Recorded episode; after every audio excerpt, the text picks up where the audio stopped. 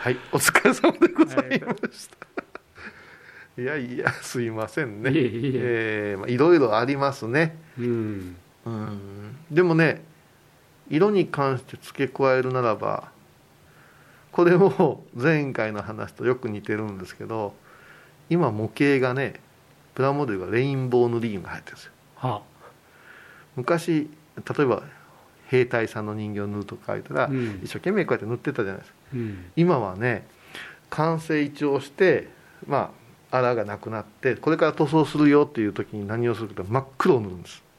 うん。ありえないんですよね、うん。もう赤が発色するのは白塗らないかんいう時代を生きてるでしょ。うん。今もうサーフェイサーって下時代は全部黒か茶色なんですよで何すんのかなって言ったら今度は光が当たってそうなところから 白だけふわっと吹くんですよ。うん。はい。でその次にどうするか言ったら、えっと、原色だから赤青緑赤青、うん、黄色それからまあ緑白あたりをうん。まだらに打っていくんですよ。うん。ポコポコポコポコうん。これは虹みたいなのがレインボー塗り。うん。そこから今度は日本画の要領でうん。薄めた薄めたラッカーの塗料をうん。何度も何度も好きなようにか重ねていくの。うん。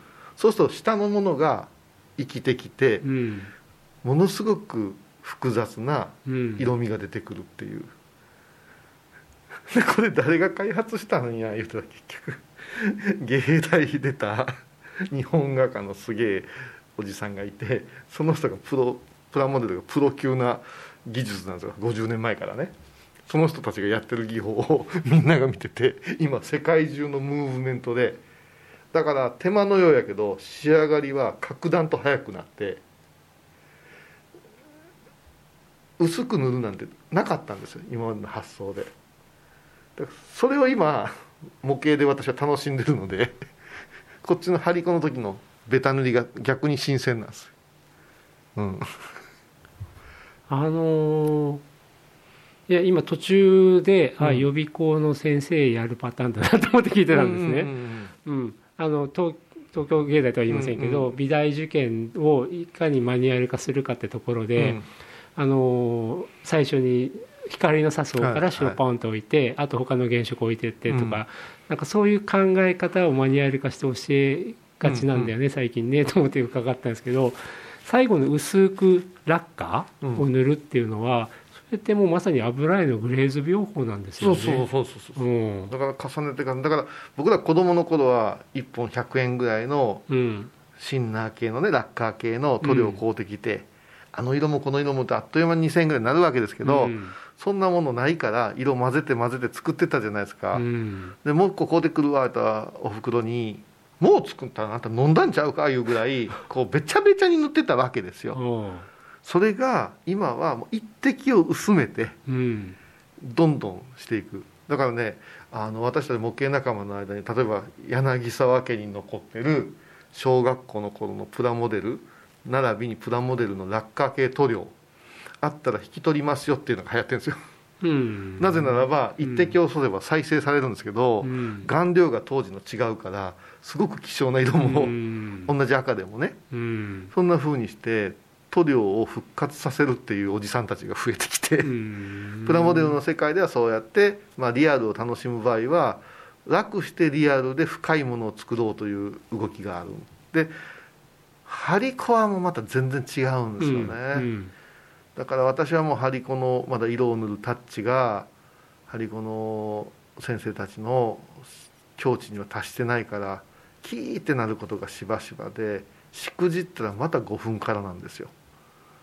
リタッチが効かないんですね。うん。ただ好きな色が作れた時は延々塗っていきたいんですね。うん。その好きな色が作れた時っていうのは手元にその色があって、うん。塗ってみても思うような発色がしたしている場合、うん、頭の中にこういう色でこいつ塗ってやるぜっていうのがあって。要するに出来上がったものがその塗ってやるぜの色。はいそうですそうん、だからこの色塗りたいねっていう、うん、例えば松葉色っていうけど今う市販の松葉色じゃないんよねって思った時にちょっとそれに近くこん調色をしていって、ーうん。でああこの色だって思って楽しく作るっていうのはいやなんかね今つい伺ったのがまあ絵皿絵の具皿とかにね、うんうん。とりあえず出た絵の具の色は何かに塗った途端にその通りには見えなくなるわけですよね、うんうんで特に土とか張り子とかってすごく水分吸い取っちゃうから、うん。多分絵の具の質感そのものも随分変わっちゃう。粒子が表面に残っちゃうとかね、だからいわばそのたくさんのパターンをこなしてこの乾き具合の土にこの色を塗ったらこうなるぞっていうようなのを、うん。ある程度客観的に整理して知っとかないと、うん。こういう色を最終的に出したいってなかなかできないですよね。うん。だから張り子の先生方はそれがもう次回薬老中のものだっていっぱいできてるからいいけれども。あのねうん。そこはね、うん。あの本当にもう口伝に近いけど真似できへんからあえて言うけども、うんとろみ加減のうん。覚え方が尋常じゃないんですよ。あの人たちは、うん。うん、まあ一番身近なところで言ったら道楽観工房の真鍋先生やけど、まあ、この先生にずっとついて教わってるけどこの人ねどんな感じですか?」って言ったらね「うーんとんかつソースかな」とか、ドレッシングとかさウスターとか。ちょっと待ってちょっと待ってちょっと待ってくださいっていううん。やけど一緒にやってて思うのが絵の具の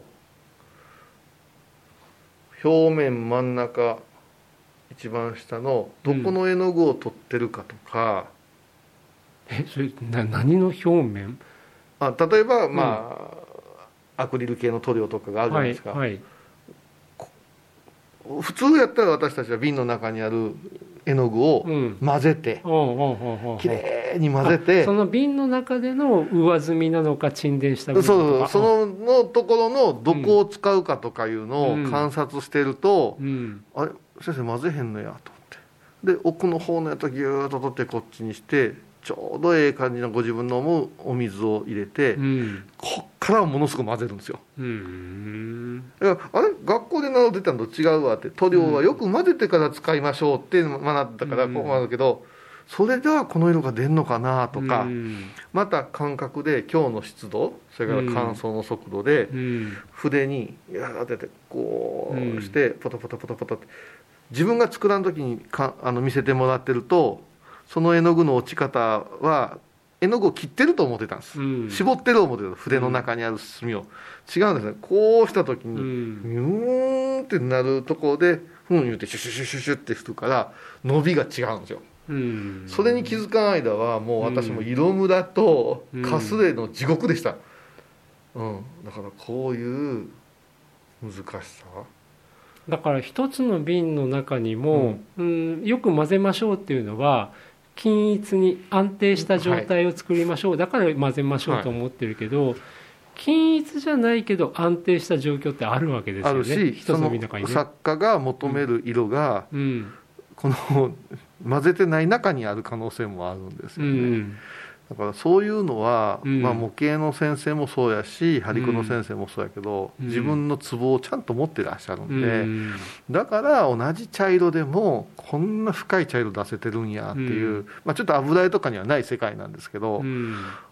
一発勝負の人だって面白いですね。うん油絵は多分それを塗り重ね方とか乾き方とかっていういわば客観的な指標に落とし込みやすいようなものを組み上げていって作るっていう感覚なんだろうなって思いますけどね。うん。だから今模型業界面白くって、あの日本画の達人がすげえ塗りをするうん。あの、まあ、まあマシン系ですね。戦車飛行機、すごく上手に塗られる先生がいっぱい出てきて、うん。もう外国で高値で完成品がやり取りされてるんですよ。本当にもうアートですからね、うん。フィギュアは油絵界の巨匠がうん。油絵の具で塗っていくんですよ。うん。その方が人肌がうん。表現する。だからすごく総合アートになってきてて、うん。まあ伝統工芸半分ですよねでもね。そうですね、うん。もうもうもちろんそこですね。ねうん、また筆の面白さとかもありますよ。筆の面白さ？筆の面白さね。うん。この間もちょっと教えていただいたけどこういう筆トリミングしてるっていうから筆っていうのは傷んでくるんで面相筆なんか自分でこうちょきちょき切ったりしてうん。するんですけど、うん。ある程度使うてたら、うんまあ細い筆ですけど、うん。一本だけね嫌な毛が伸びとるんですよ真ん中から、一本だけうん。1ミリあるかないか出てるんですよ、うん。こいつがね筆跡にピュッて残すんですよ、うん。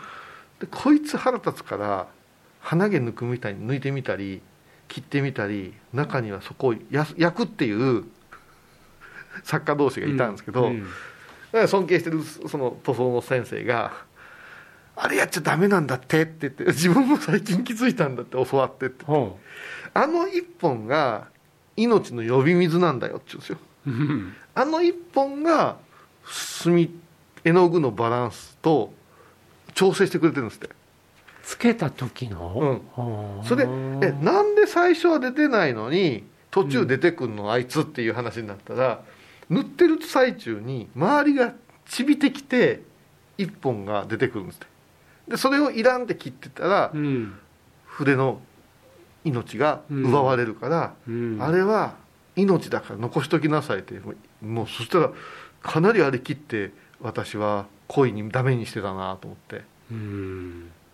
面相筆の世界の話ですけどうん。ね、ね本当に細いやつですよね。細いやつです。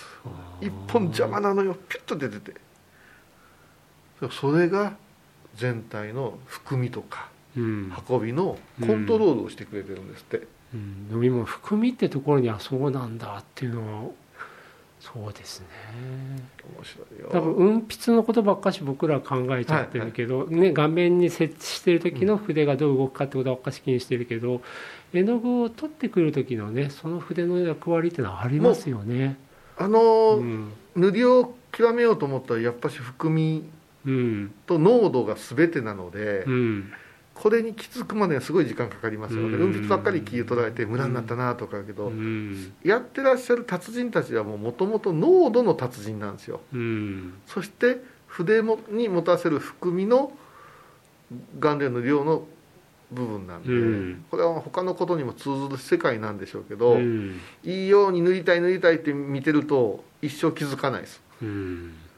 うん、あとだからやっぱりまあお互いの気づき合いですよね。そう、誰か気づいた人がねあの隠さないでどんどん教えてあげちゃうとかうね、ん、まあ公開されても追いつきませんからね、まあでもできないよね。かっこいい世界がありますよ、うん。うん。いや深い話でありがとうございました。いい